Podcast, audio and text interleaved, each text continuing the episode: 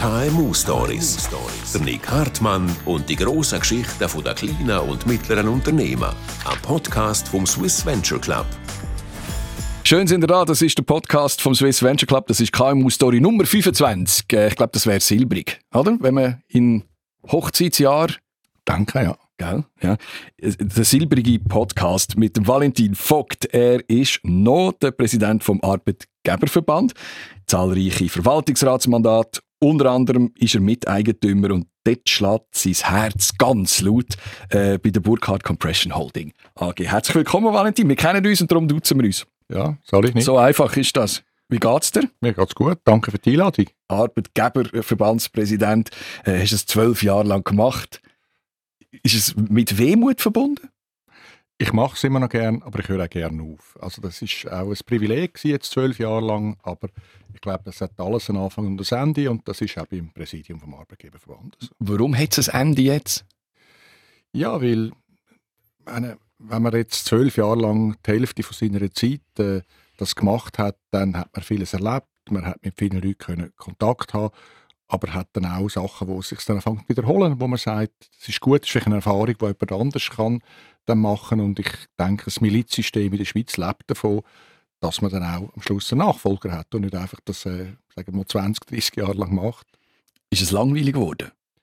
Nein, überhaupt nicht. Also ich meine, ich, die Kadenz äh, von diesen äh, Veränderungen, die mit dem Land, das ist beeindruckend, also positiv und negativ. Also wenn ich äh, mir überlege, was in den letzten zwölf Jahren alles in dem Land passiert ist, ja, Finanzkrise 1, Finanzkrise 2, Eurokrise, Pandemie, äh, dann so Anlässe wie der, äh, der Untergang von der CS, also das sind wirklich beeindruckende äh, Events und äh, so tragische sind, es ist einfach immer wieder spannend und man lernt etwas, muss schnell entscheiden und schauen, dass man äh, gemeinsam wieder Lösungen findet und das ist das Spannende an dem. Was hast du erreicht als Arbeitgeberpräsident? Ja, ich glaube, das ist nicht ein Event, sondern es sind mehrere Sachen. Man kann sicher sagen, dass man, äh, wenn man das wirklich als makroökonomisch mal anschaut, äh, die Schweiz ist die, die letzten Jahre äh, relativ gut durch die Krise gekommen. Wir haben äh, ähm, zwar die Pandemie gehabt, aber haben äh, bei Grössenordnung 30 Milliarden müssen aufwenden, um um die Pandemie zu überwinden. Aber äh, den Schaden haben wir können von der Wirtschaft zu einem grossen Teil abwenden. Also wir haben vieles erreicht. Wir Rahmenbedingungen verschlechtern sich zwar immer leicht, aber wir haben, äh, äh, denke ich, doch im, im, Schnitt immer noch gute Rahmenbedingungen und das erlaubt den Unternehmungen auch, je nach äh, wirtschaftlicher Situation sehr äh, agil auf die verschiedenen Veränderungen zu agieren. Und ich glaube, das ist eine von den Sachen, wo, wo uns während der Zeit, wo ich Arbeitgeberpräsident war, gelungen ist, dass wir die Rahmenbedingungen haben können, einigermaßen stabil. Kommt kann man generell sagen, meistens nicht so schlimm, wie man das Gefühl hat, oder Panik gemacht wird? Ja, das ist der Vorteil in unserem Land. In der Schweiz kommt es meistens weniger schlimm, als wir denken, und im Ausland meistens umgekehrt. Oder? Das ist vermutlich der Unterschied von der Schweiz zum Ausland. Und warum ist das so? Ja, der Schweizer ist halt einfach vorsichtig. Das ist ab und zu ein, ein, Nachteil, aber in vielen Fällen ist das auch ein Vorteil, wie auch unsere Geschwindigkeit. Also das politische System lässt ja keine wirklich schnelle Entscheidungen zu, außer wir gehen zu Notrecht, wie wir das ab und zu haben müssen anwenden. Aber grundsätzlich hilft es dann auch, was eben morgen schon nicht mehr stimmt. Das muss man nicht heute beschliessen. Also ich glaube, da haben, wir, äh, da haben wir ein gutes System in dem Land. Du bist immer so im, zumindest im Orkan. Also wenn etwas, wenn etwas passiert, dann gibt es den Bundesrat, es gibt Parlament und dann gibt es auf der einen Seite äh, Gewerkschafter und dann gibt es noch den, den, Arbeitgeber. Ich will das an drei ähm, Ereignisse schnell von dir mal erklärt bekommen. Äh, Stichwort Euro-Obergrenze, also 1,20 Franken, 20, wo dir gefallen ist. Wie hast du das erlebt? Ja, meine Nationalbank im Vorfeld kann das nicht äh, publik machen. Das ist ein Teil davon, das ist, bleibt innerhalb von der Nationalbank. Ich bin dann einer von der ersten, der dann informiert worden ist, wo man dann, wo ich, äh, das passiert ist. Ich meine, ich habe irgendwie äh, innerhalb von einer Minute, wo das passiert ist, das Telefon schon von anderen Leuten bekommen, die einfach gesehen haben, dass plötzlich einfach auf dem Bildschirm irgendwo man von von 1,20 auf, auf den Franken runtergeht oder sogar noch, noch drunter zu diesem Zeitpunkt. Und das sind für mich so ein Gänsehaut-Momente. Ein, weiterer war, wo wir die am 16. März 2000, ich mag mich noch gut erinnern, äh, 2020, die Pandemie, also den Lockdown beschlossen haben. Das wäre auch meine zweite Frage. Ja. Also wie hast, wie hast du das erlebt? Ja, da bin ich natürlich im Vorfeld äh, involviert gewesen. Da sind wir ja relativ stark, äh, Bundesrat und Sozialpartner äh, involviert gewesen. Und das habe ich äh, voran gewusst, sage jetzt mal, aber nicht, nicht lang voran, bevor dass wir das beschließen. Bist du einverstanden mit dem Lockdown? Hast du das eingesehen? Ja, das habe ich eingesehen. Also ich meine, das ist ein mutiger Entscheid gewesen und das ist natürlich so. Das ist ja bei all diesen Entscheiden beim Bundesrat so, bei der CS und bei anderen muss man hat nicht alle Fakten, oder? Irgendwann muss man abdrucken und das lernen wir auch als Unternehmer, oder? Wir sind nicht Unterlasser, wir sind Unternehmer. Das heißt, wir leben davon, dass man einfach halt mit der Hälfte vom Wissen oder einem Drittel oder, oder zwei Drittel muss abdrucken und sagen, so, es ist jetzt so. Oder? Und auch mit der Konsequenz halt muss leben. Also, Corona, März 2020. Ja. Der Bundesrat, das BAG, ihr sind involviert gewesen. Ja. Und wie hast du es nachher in den kommenden Tagen erlebt? Ja, es war einfach gespenstisch gewesen. Also ich meine, wie, wie ich auch, ja, das ist ein, ich sage immer eine Gänsehaut, das ist nicht einfach ein, ein, ein Ausdruck, sondern es ist wirklich so. Man überlegt sich dann im Moment, hey, was haben wir jetzt da beschlossen und was heißt das und wie geht das weiter in der Schweiz? Und es war nicht nur die Schweiz, es war das ganze Umfeld gewesen. und im Nachhinein muss ich sagen, wir haben die Krise eigentlich in dem Land gut gemeistert. Das hat verschiedene Gründe, aber äh, es ist sicher so, dass man, dass man da jetzt äh, äh ja, hoffentlich auch die Lehre daraus zieht und, und schaut, wie man äh, für eine nächste Krise noch besser kann reagieren kann. Wie emotional hast du reagiert, dass es CS nicht mehr gibt? Komm, sag jetzt. Ja, das, Manchmal hast du Kopfverteilung gesagt. Ja, schon ein paar Mal. Ich meine, das ist irgendwie, das Problem ist ja, das ist nicht ein Systemversagen oder eine Bankenkrise. Wir haben in der Schweiz etwa 240 Banken, wir haben eine davon, die jetzt untergegangen ist. Und, und wenn man natürlich 20 Jahre lang kontinuierlich halt einfach in die falsche Richtung läuft, ja, irgendwann tätscht es. Und das ist vielleicht auch das Gute an der Wirtschaft, dass wir die, die es richtig machen, die werden langfristig überleben und die, die halt lang nicht in die richtige Richtung gehen, die gehen halt unter. Das ist das Darwin-Prinzip und das gilt in der Wirtschaft. Und, wenn man das aushebelt, dann, ja, dann, dann wird es dann schwierig, wenn man mit Abkürzungen und anderen Themen schneller für sich kommt, als wenn man einfach kontinuierlich gut schafft, probiert das Richtige zu machen, sich überlegt, wo es hingeht und dann entscheidet und wenn es nicht der richtige Entscheid ist, wieder korrigiert, ja, dann kommt es einfach so aus. Aber kannst du das verstehen, dass so eine sättige, riesengroße Firma sich selber in diese Situation kann manövrieren Ist das nachvollziehbar? Ja, es ist einfach ein Prozess, oder, wo über, über lange Zeit gegangen ist, vermutlich mit der Akquisition von, in den USA, wo man dann einmal in der, vor 20 Jahren gemacht hat, mit der Credit Suisse First Boston.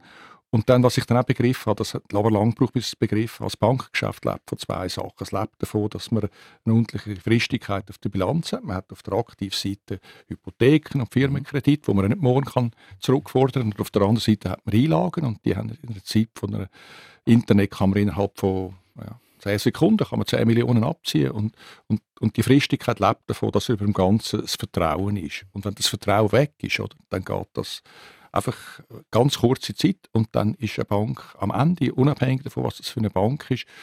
Und ich glaube, CS hat einfach zu, zu, zu lang gebraucht, um, um, um den den Wechsel zu machen. Ich glaube, die haben gute Absichten gehabt, wie man die Bank wieder auf einen guten Weg bringen können. Sie haben einfach dann, ist dann plötzlich ist einfach das Vertrauen weg und dann hat es gemacht, bumm, und dann ist die Bank, äh, die Bank müssen, äh, ist zum Übernahmekandidat geworden und ist dann von der UBS gekauft worden.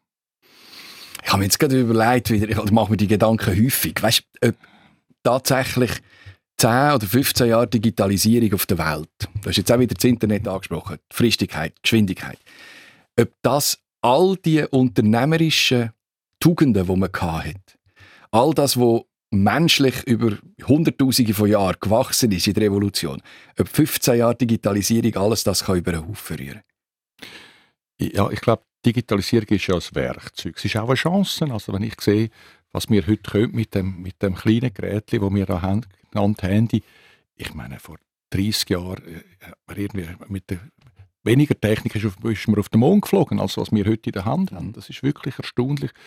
Ich finde, es ist immer eine Frage, was man mit dem, mit dem Werkzeug macht. Oder? Also, ich meine, es kann ja zu einer Sucht werden, es hat verschiedene Themen, aber wenn man es positiv einsetzt und auch die Chancen von dem ausnutzt, ist das, äh, ja, das ist klar. Die Menschheit ganz viel gebracht, auch die künstliche Intelligenz, wo man, man Krankheiten kann sehr früh erkennen Natürlich kann man auch Leute ausspionieren und übers Ohr auch mit künstlicher Intelligenz, aber das ist dann wieder Frage, was für Rahmenbedingungen man schafft. Aber ich habe das Gefühl, manchmal, es, es scheitert schlussendlich an, an Menschen, die, die die Verantwortung nicht mehr wahrnehmen und vielleicht auch die versuchen zu delegieren.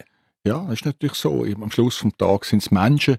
Der Computer ist äh, Garbage in, Garbage out. Der macht nur, was man letztendlich äh, einmal sagt. Oder? Und, und wenn der im Hintergrund, wo, wo das steuert, einfach kriminelle Absichten oder, oder einfach nicht weiß, was er macht oder die falsche Richtung geht, ja, dann kommt es so raus. Und der Faktor Mensch ist natürlich immer noch jeden, in all diesen Systemen, wo wir haben, ist der kritische Faktor im positiven, also im negativen Sinne und im positiven Sinne ist auch das Kreative, was natürlich dann der, der Mensch bringt. Das kann ja die Maschine nicht.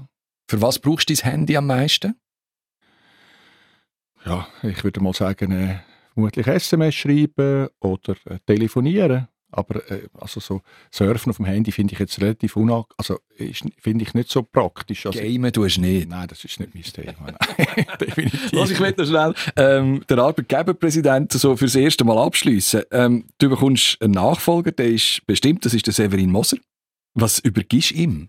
Was ist so das, das, wo du sagst, das musst du unbedingt weiterführen? Ja, ich glaube, wir haben den Arbeitgeberverband zusammen mit der Geschäftsleitung in den letzten zwölf Jahren ganz anders können positionieren. Als als ich das Amt antreten bin, ist der, der Arbeitgeberverband aus dem Direktor, das war damals Thomas Daum bestand, den kennt man heute noch, und der Rest ist irgendwie einfach auch noch da gewesen. Und ich glaube, heute haben wir schlagkräftige Truppen und dieser Truppen muss man schauen, wo, wo das ausmacht. Wir haben Schlagkraft gewonnen. Ich glaube einfach, die Kunst ist, dass man, das ist eine kontinuierliche Arbeit und da darf man nicht nachlassen, weil wenn man nachlässt, ist man schon auf dem Weg ab und dass man einfach jetzt den, den, den Speed, den Pace äh, beibehalten, um, um dort weiterzumachen. Ich glaube, das ist entscheidend. Ja. Das ist eine kontinuierliche Arbeit, das Zusammensetzen vom Mosaik. Und ich wollte einfach, du weißt, gell, ich will nur bis 65 arbeiten. Also Rentenalter erhöhen geht dann nicht. Oder kommen wir nicht drum herum? Ja, also ich glaube, das ist so. Also ich nehme nicht an, dass du mit 65 ganz aufhörst, sondern du wirst ja vielleicht dann einmal 60 bist, ein bisschen auf 80 Prozent gehen, mit 65 auf 60 Prozent und es dann so ein bisschen äh, ausfahren, bis irgendwie das Gefühl hast, es ist, jetzt, es ist jetzt gut für mich und auch für dein, für dein Umfeld. Ich meine, ich denke, zum gesund alt werden muss man in meinen Augen drei Sachen machen. Man muss äh, den Muskel da oben, der heißt Hirn, muss man äh, in Bewegung behalten, weil wenn man den nicht mehr trainiert, dann, ja, dann, dann kommt es nicht gut. Man muss Kraft haben, also sage jetzt mal körperliche Kraft und man muss Beweglichkeit haben. Und ich finde, man muss all diese drei Sachen schaffen.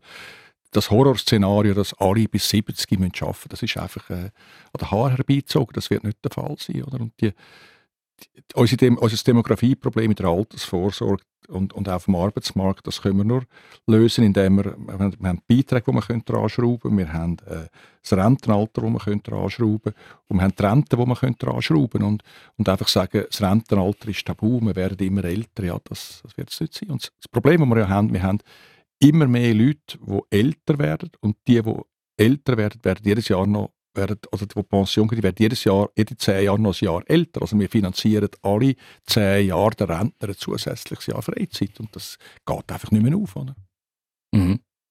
Verstehst du aber auch, dass ein Arbeitnehmer, der in einer Funktion ist, dass er Montag bis Freitag 8,5 Stunden arbeiten auch Schwierigkeiten hat zu sehen, wie die Pensionskasse weniger wird, wenn vielleicht das mit der Rente eben auch nicht in seinem Sinn läuft. Und auf der anderen Seite die Unternehmen natürlich immer mehr Gewinn machen. Ich meine, das sehe ich ja. Ich habe selber, wir haben äh, beim Burkhardt äh, Grössenordnung 3000 Leute und ich habe, als ich selber äh, CEO und VR war, ich habe einen engen Kontakt zur Belegschaft gehabt, am Anfang, als ich das Unternehmen übernommen habe, im Jahr 2000 äh, äh, alle 400 Leute beim Namen kennt, oder? in der Schweiz. Oder? Also mir sind die Leute nicht fremd und ich weiß auch, wie die denken und was ihnen vorgeht. Aber ich meine, ich finde es einfach unehrlich, diesen Leuten irgendetwas zu erzählen, wo ich weiß, wo nicht stimmt. Und ich kann das nicht ändern in dem Sinn. Und, und ich meine auch, ja, die Unternehmen machen ja nicht Gewinn, um die Aktionär primär reich zu machen. Sie machen Gewinn, um können weiter zu bestehen, um können Reserven zu bilden, um können eine Covid-Pandemie zu überstehen, nicht müssen zum Staat springen. Das ist eigentlich das Thema. Und am Beispiel Burkhardt, wir haben, wo wir gestartet sind vor äh, ja, 2002, wo wir es dann übernommen haben vom Sulz, also vor, vor 21 Jahren, äh, haben wir äh, insgesamt 400 Leute gehabt. Wir haben jetzt 3000 Leute. In der Schweiz allein haben wir damals mal 300 gehabt und jetzt haben wir in der Schweiz 800. Oder? Also es wächst mit und es profitieren alle. Wir haben in dieser Zeit, sage jetzt mal, 400 zusätzliche, gut zahlte, sozial gut abgesicherte Jobs in der Schweiz geschaffen. Also das ist ja das, was wir machen. Und, und, und die Altersvorsorge kann nicht die Arbeitgeber allein lösen. Das müssen, da müssen die Arbeitnehmenden müssen mithelfen. Und, und wenn man natürlich plötzlich einfach älter wird ja, und, und das Geld hat, äh, wo das Alterskapital, dann muss es einfach länger langen und wenn man das auf je, mehr Jahre muss aufteilen dann wird es wieder dann wird's weniger. Ich bin eigentlich positiv jetzt auch da mit, der, mit der Zinswende, dass jetzt auch die Altersguthaben wieder, die Verzinsung von diesen Altersguthaben wieder besser wird und dass die Renten, die jetzt lang eigentlich äh, immer ein bisschen südwärts mhm. oder südostwärts gegangen sind, dass dann die auch plötzlich wieder nordöstlich äh, sich können, äh, bewegen Das heißt äh, auch wieder, wieder können steigen und hat ja x Pensionskassen, die jetzt Sondergutschriften machen und so, aber das ist eigentlich äh, gut organisiert und ich denke, man muss mit diesen Veränderungen einfach können umgehen Du hast äh, ein bisschen angetönt, du bist neben dem Arbeitgeberpräsidium natürlich auch sehr erfolgreicher Unternehmer. Über das wollen wir noch ein bisschen mehr reden, mehr wissen. Wir sind gerade wieder zurück nach einer kurzen Pause. Grüß euch wohl, das ist der Andreas Gerber, Leiter Firmenkunden bei der Credit Suisse. Wir von der Credit Suisse wir setzen uns seit vielen Jahren zusammen mit unserem Partner am SVC, am Swiss Venture Club, mit viel Herzblut fürs Unternehmertum in der Schweiz ein und wir wünschen euch weiterhin viel Inspiration mit dem Podcast. Der Valentin Vogt ist bei uns noch Arbeitgeberpräsident, Verwaltungsrat von zahlreichen Unternehmen, unter anderem auch Miteigentümer von der Burkhardt Compression Holding AG. Hast es angetönt, du hast ein Unternehmen geführt als CEO, äh, heute bist du äh, Miteigentümer, äh, selbstverständlich im, im, Verwaltungsrat. Was ist das unternehmerische Idee, wo du würdest sagen, das, ist, das, das macht dich zum Valentin Vogt, der jetzt da vis-à-vis -vis von mir sitzt?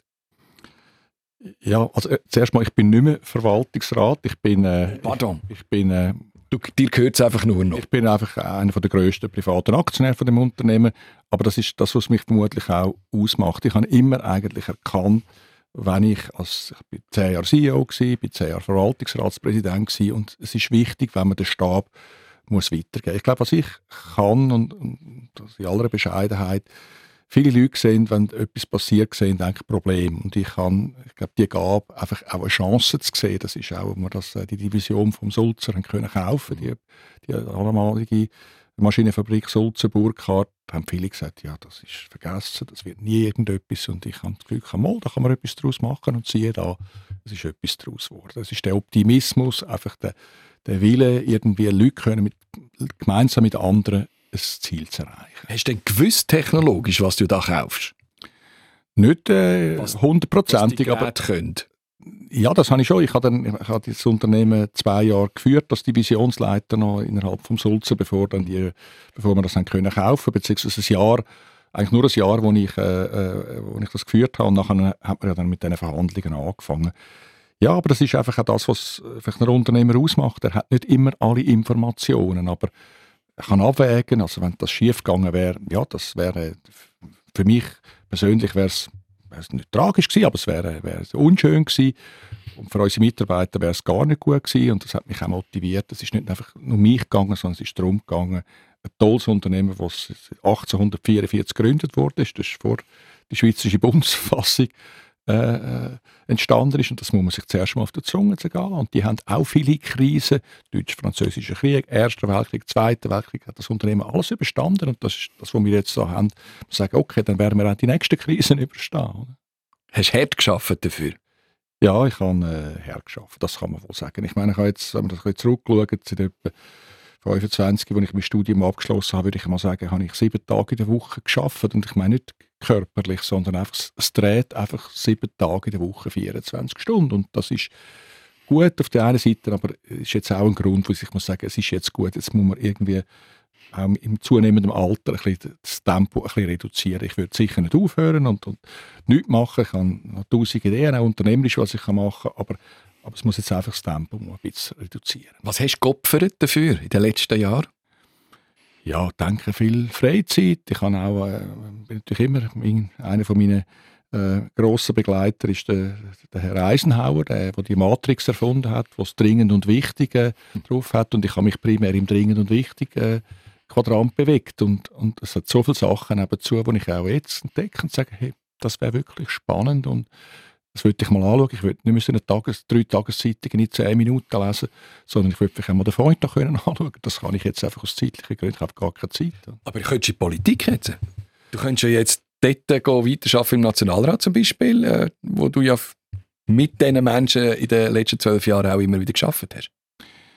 Ja, aber weißt, wenn ich jetzt so meine Milizarbeit anschaue, ich habe etwa 1200 Diensttage, ich habe jetzt zwölf Jahre, also sechs Jahre quasi, wenn man es anschaut. Also 1200 militärische Diensttage? Ja, genau. Was bist du Oberstleutnant? Oberstleutnant ja. Kommandant von einem Schneebataillon. Ich habe äh, sonst noch, bin auch Präsident von, von gemeinnützigen Sachen, wo alles auch wohltätig ist oder, oder gemeinnützig.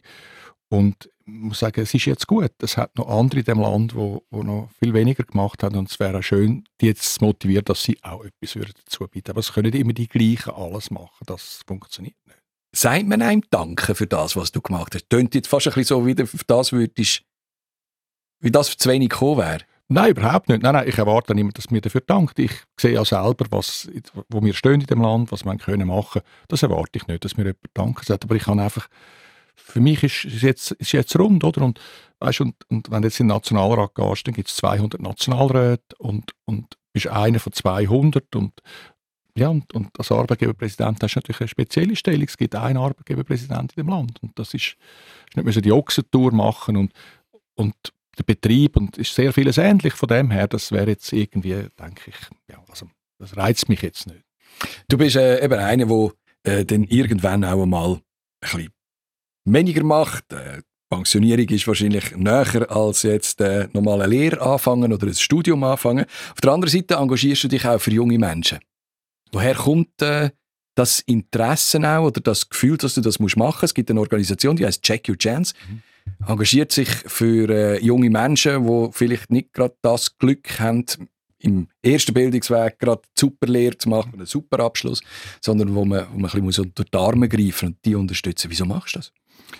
Ja, es sind eigentlich zwei Gründe. Der erste ist einfach ein emotionales Thema. Also wenn man mit 20 den Einstieg in den Arbeitsmarkt nicht packt, dann ist das das Drama. Die Arbeit ist ja nicht nur Geld. Arbeit ist soziale Anerkennung, es ist Struktur, es ist Herausforderungen. Man lernt sehr viele Leute während der Arbeit kennen. Es ist eine Motivation. Die Woche wäre extrem langweilig ohne, ohne Arbeit. Das ist der eine Aspekt. Und der andere Aspekt ist das Finanzielle. Oder? Wenn jemand den Einstieg nicht packt, dann ist der nachher nicht nur 40 Jahre oder 45 Jahre in der Sozialversicherung, sondern der geht nachher direkt in der Pension weiter in der Ergänzungsleistung. Der ist dann 60 Jahre in der Sozialleistung, kostet Staat das Vermögen. Und uns gelingt es mit dem Verein mit wenig Geld, mit 3000 Franken im Schnitt pro, pro Fall, mit einer 80-prozentigen Erfolgsquote, die äh, Jugendlichen wieder auf äh, den Weg der Tugend zu bringen. Und das ist extrem befriedigend. Du hast offensichtlich eine Kindheit oder eine Jugend gehabt, die glücklich war, dass das alles geklappt hat. Oder wie erklärst du dir das, dass du dort bist, wo du heute bist? Ja, die Erziehung und die Jugend hat sicher etwas damit zu Ich bin in einem gut bürgerlichen Umfeld aufgewachsen. Mein Vater war äh, Unternehmer, also so ein Kleinunternehmer, ich würde sagen, das KMU würde man heute sagen, hat er gehabt. Und das hat mich schon geprägt. Wir haben auch daheim viel politisiert und es waren Diskussionen. Gewesen. Und ja, das hat mich auch motiviert, etwas, etwas zu machen. Ich war der Pfadi, ich hatte einfach so ein bisschen die, immer, immer Freude gehabt, mit anderen zusammen ein gemeinsames Ziel zu erreichen. Mhm. Wie wichtig ist dir der Erfolg jeweils als, als Ziel? Ja, es war mehr das Ziel gewesen. Ich bin jetzt nicht einer, der dann extrem stolz ist, wenn man es erreicht hat, sondern mich, mich freut es, dass es funktioniert hat am Schluss. Es ist mehr so wie ein, wie ein Experiment, aber einfach einfach der Weg dorthin äh, reizt mich mehr als, als das, wo man dann, wo man dann dort ist. Oder? Wo hast du dich geirrt auf deinem Weg? Ja, ich habe vermutlich keine komplett fundamentale Irrtümer begangen und, und wenn ich sie begangen habe, dann sind es Irrtümer, die wo, wo kleiner sind, die das Ganze in, in, in Gefahr bringen. Ich glaube, immer können gut abschätzen, wo, wo wird es einfach existenziell oder wo, wo, wo, wo funktioniert es überhaupt nicht und dort muss man aufpassen. Oder? Wir hätten zum Beispiel nie bei uns eine Akquisition gemacht, die das ganze Unternehmen gefährdet. Oder? Mhm. ist dann nicht die Frage, was man verpasst hat, sondern auch die, was einem erspart geblieben ist. Oder? Aber die Frage stellt sich natürlich die, die wenigsten, die sehen irgendwo die Lorbeeren und, und ich finde, man muss als Unternehmer immer können abwägen, was, was macht Sinn und was ist eben gefährlich. Mhm. Vielleicht kommt es auch daher, du gehst ja viel zu Berg. Ja, vor allem... Weiss man, wenn dass man muss umkehren muss, oder? Ja, vor allem im Winter. Also ich bin äh, ein, ein, begeisterter Skitourengänger, wie du ja offensichtlich auch. Ja. Und dort lernt man natürlich schon, oder? Äh, wenn man dann äh, aufläuft und äh, die Spur hinter einem äh, nicht mehr sieht, weil es so stark schneit, ja, dann ist es vermutlich Zeit zum, zum Kehren oder man weiß, man ist sehr nah an den Hütten oder so.